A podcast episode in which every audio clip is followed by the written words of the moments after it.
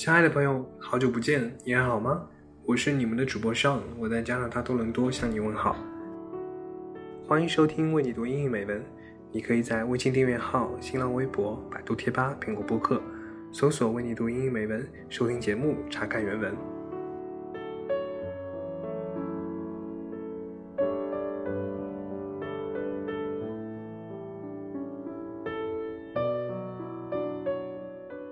相信不少朋友和上一样，会在闲暇时刷社交网站。那其中比较有趣的就有知乎，是一个以分享知识、经验和见解为初衷的社交型问答网站。在上面你可以问几乎任何你想知道答案的问题，包括学术探讨、社会热点、人生经验等等，甚至你提出的稀奇古怪的问题都会有人来解答。那和知乎类似的有一个英文网站，叫做 Quora。最近上看了有心人整理的。Quora 2010至2012年的最佳问答，其中有一个问题下的答案触动了我，非常想把这个故事拿来跟大家一起分享。这个问题是 What is the most heroic thing you have ever done？你做过最英勇的事情是什么？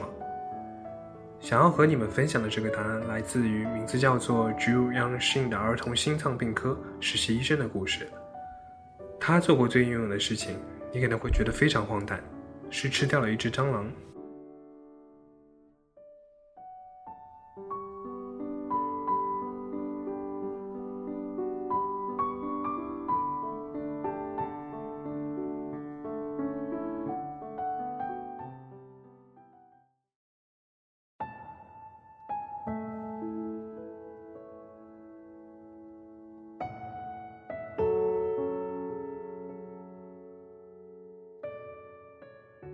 Ate a cockroach. This requires an explanation. While training as a pediatric cardiologist during my rotation in the cardiac ICU, I met a stoic 12 year old girl, her fictitious name will be Tammy, diagnosed with a heart condition called dilated cardiomyopathy. The heart muscle was weakened to the point where it no longer could sustain the needs of the body without the support of continuous infusions of powerful medications. There was no other option. She needed a heart transplant. She was stuck in the ICU, mostly bedbound, waiting for a new heart. Depending on where you are in the United States, the average wait period for a matched kid sized heart to become available for donation is 5 to 6 months. For many patients, it's simply too long and some die waiting.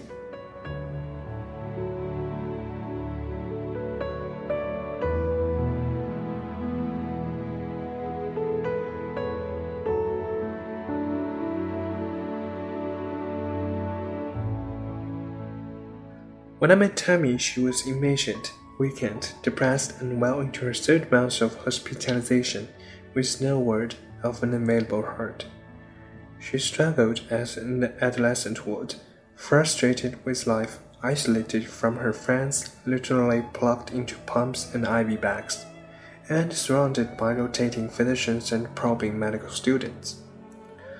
I couldn't help but notice that her room was a metaphorical aquarium cage, even prison cell. Passerby ICU staff would constantly walk by, some would take time to peer in, a minority would walk in, but mostly to examine her or drop off her meals. I overheard a cardiology fellow joke to another, referring to Tammy as a mascot of the cardiac ICU, given her extensive length of hospitalization. I'm not entirely sure she didn't overhear it as well. Her view from inside to outside must have solidified the feeling healthy people laughing, interacting, going home to family and friends. Tammy's response was to be severely withdrawn, emotionally shut down.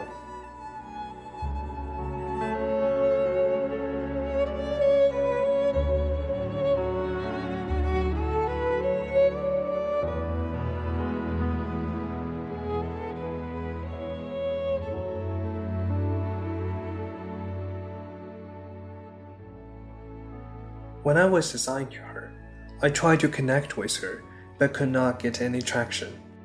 I was nervous as a new trainee, and my goal really was not to screw up her medical treatment plan. But recognizing her depression, I did consult child psychiatry to help her during this time. I stopped by her bedside multiple times throughout the day to chat, specifically avoiding medical jargon. During the first few weeks, I ended up mostly speaking to her mother as she stayed withdrawn. After some time, through subtle probing, I discovered one of her favorite TV shows was Fear Factor, a reality based TV show that puts contestants through extreme challenges. I started watching the show so that we had something in common to talk about.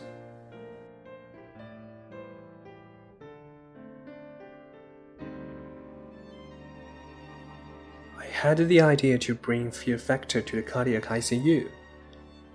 After convincing several of my colleagues, nurses, and even the ICU attending to participate, we set up daily challenges for the medical staff to go through, very much in a fear factor manner. Wheelchair races who would tolerate the biggest IV needle, etc. I could tell Tammy was instantly interested. She looked forward to the next challenges. My challenges for her were mostly physical, as a secret agenda to get her rehabilitated. Transplant recipients do far better when they are better conditioned. Her interest grew and she started coming up with challenges of her own. Put an NG tube in your nose, she had one. Drink the nasty colors, she had to too. Her mother commented to me that, for the first time in a long time, she's smiling.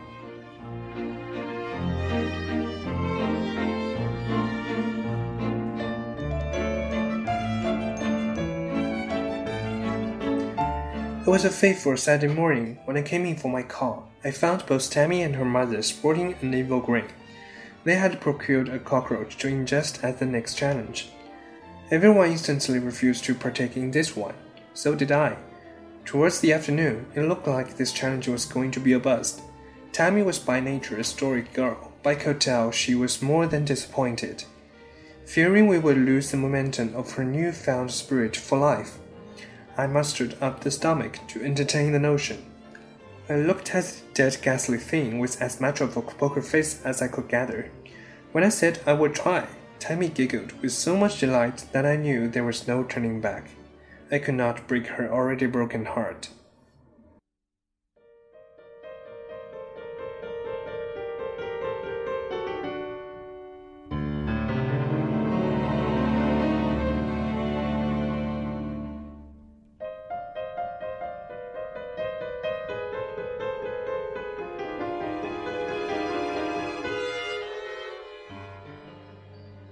I'll spare you the details of the act itself, but I could see a look of gleeful horror yet immense satisfaction on her face while I was holding my nose and chewing. She clapped with vigor after the unimaginable deed was gone. The nurses looked at me with disgust. My colleagues avoided me, but I had the joy of that girl for a few minutes, and it was worth it. That evening, when I was rounding, she was getting ready for bed. I checked in on her vitals and all was stable.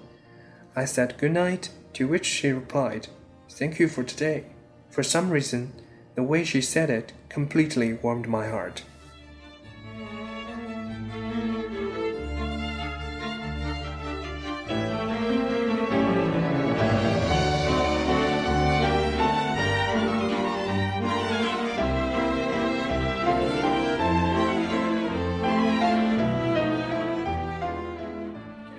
Early next morning, our team received a call that her heart was available.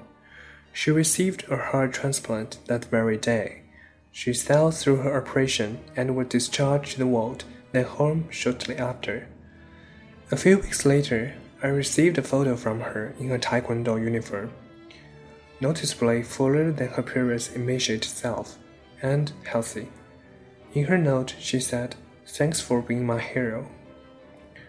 Her clinical course was marred with complications and near death experiences. At one point, I was performing CPR on her.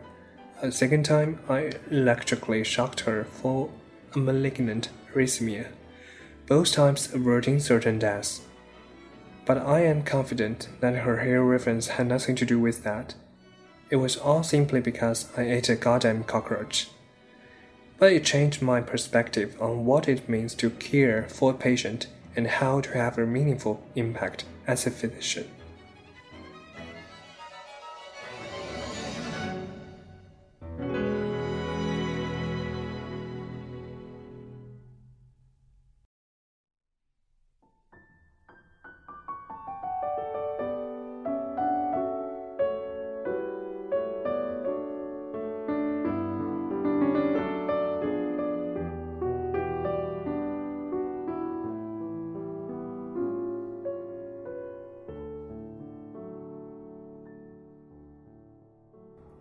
和大家分享的这个答案是一个非常温暖的故事。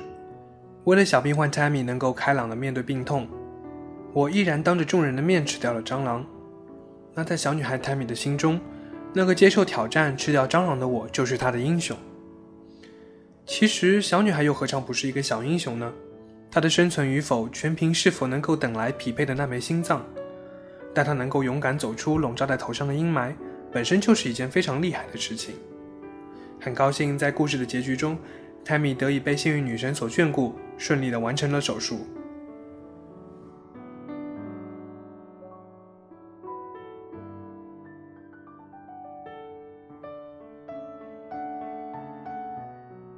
那么，朋友们呢？你做过最英勇的事情是什么？或者说，你做过的最勇敢的事情是什么？在本期节目录之前，在为你读英语美文的不同平台上面，便向大家抛出了这个问题。我们来听一听大家的故事吧。呃，首先是我们都非常喜欢的主播肖宇，他分享的故事是，他做过最英勇的事情是他撑着雨伞从围墙上跳下来，想体验一下跳伞的感觉，结果伞翻过去了，他的腿因此折了。嗯，这真的是一件非常勇敢也非常有趣的事情。我想我们中许多人在小的时候应该也跟肖宇一样，充满了这样一股无所畏惧的探索精神。那来自贵阳的名字叫做 XCN 听众说，他做过最英勇的事情是小学时候有两年的春夏秋冬，在去学校的路上有一段非常泥泞的路，下雨天就变得很滑。他每天早上都会遇见一个老人，因此他会拉着他走路。老人没有儿女，在他毕业的时候就再没有见到过老人，因此现在想来是非常怀念的。那看来 XCNK 是一位非常热心，会默默做着好人好事的同学。来自云南红河的名字叫做 Deep Blues 的听众说：“献血算不算？以前不觉得勇敢，现在回想已经没有勇气去做了。我以前献了两次。献血当然是一件称得上 heroic 的事情啊！你献出的爱心会是未来某一时刻拯救他人的关键。这就让像想到了大学时候，每个学期我们都会有医生跟献血车来学校，许多同学就会去踊跃的报名。”在临时充当献血室的医食堂里面，就会出现人头挤挤的画面，非常的温暖。来自西安叫做“似是故人来”的听众说：“I've insisted in running for nearly a month. Actually, I'm a little bit fat and can't pass the 800 meters running test, but now I can run nearly an hour without stopping. Good for you！坚持锻炼、坚持跑步是非常积极的生活方式。”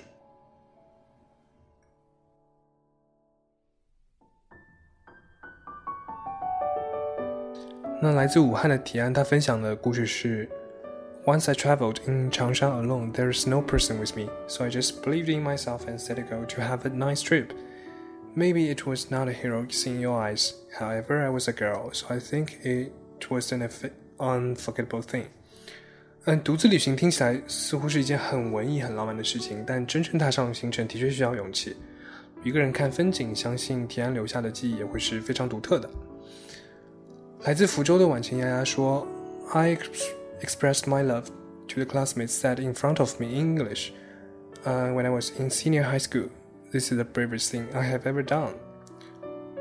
嗯，来自长沙的叫做 Jessie，同样分享了她大胆追求爱情的故事。她说：“To love another girl, try to be brave enough to fight against others' unfavorable words. Be careful not to hurt her, not to bother her. Get stronger so I can protect myself and her.” Hoping for the moment when love wins. Oh, this is the most heroic thing I have ever done, the most brave thing I have ever done to insist on loving her in a hard way.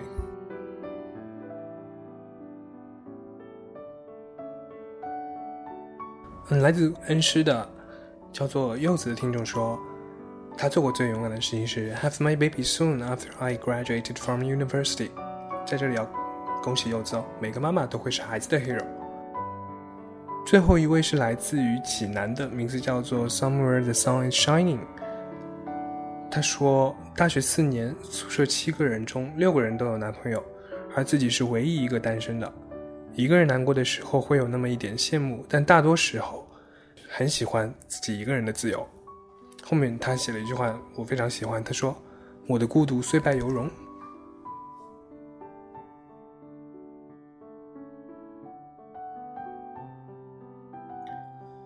如果把这个问题抛给我，我想我并没有一个经历能够像儿科医生和 Tammy 之间的故事一样值得称道。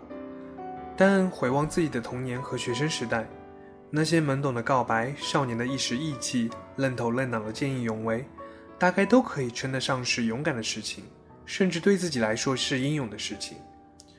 我们在社会上、在新闻中所看到的救死扶伤、舍我为人，毋庸置疑是英雄的行为。但与此同时，那些在别人看来司空见惯、可能并称不上英勇，甚至还有些滑稽的行为，对于自己来说，却可能是鼓起勇气才迈出的一大步，同样是值得在心中给他配上一个 “heroic” 这个形容词的。所以，亲爱的朋友，感谢你们与我一同分享这个故事，并带给我你们的故事。请做一个勇敢的人，做勇敢的事，这就是英勇的人生。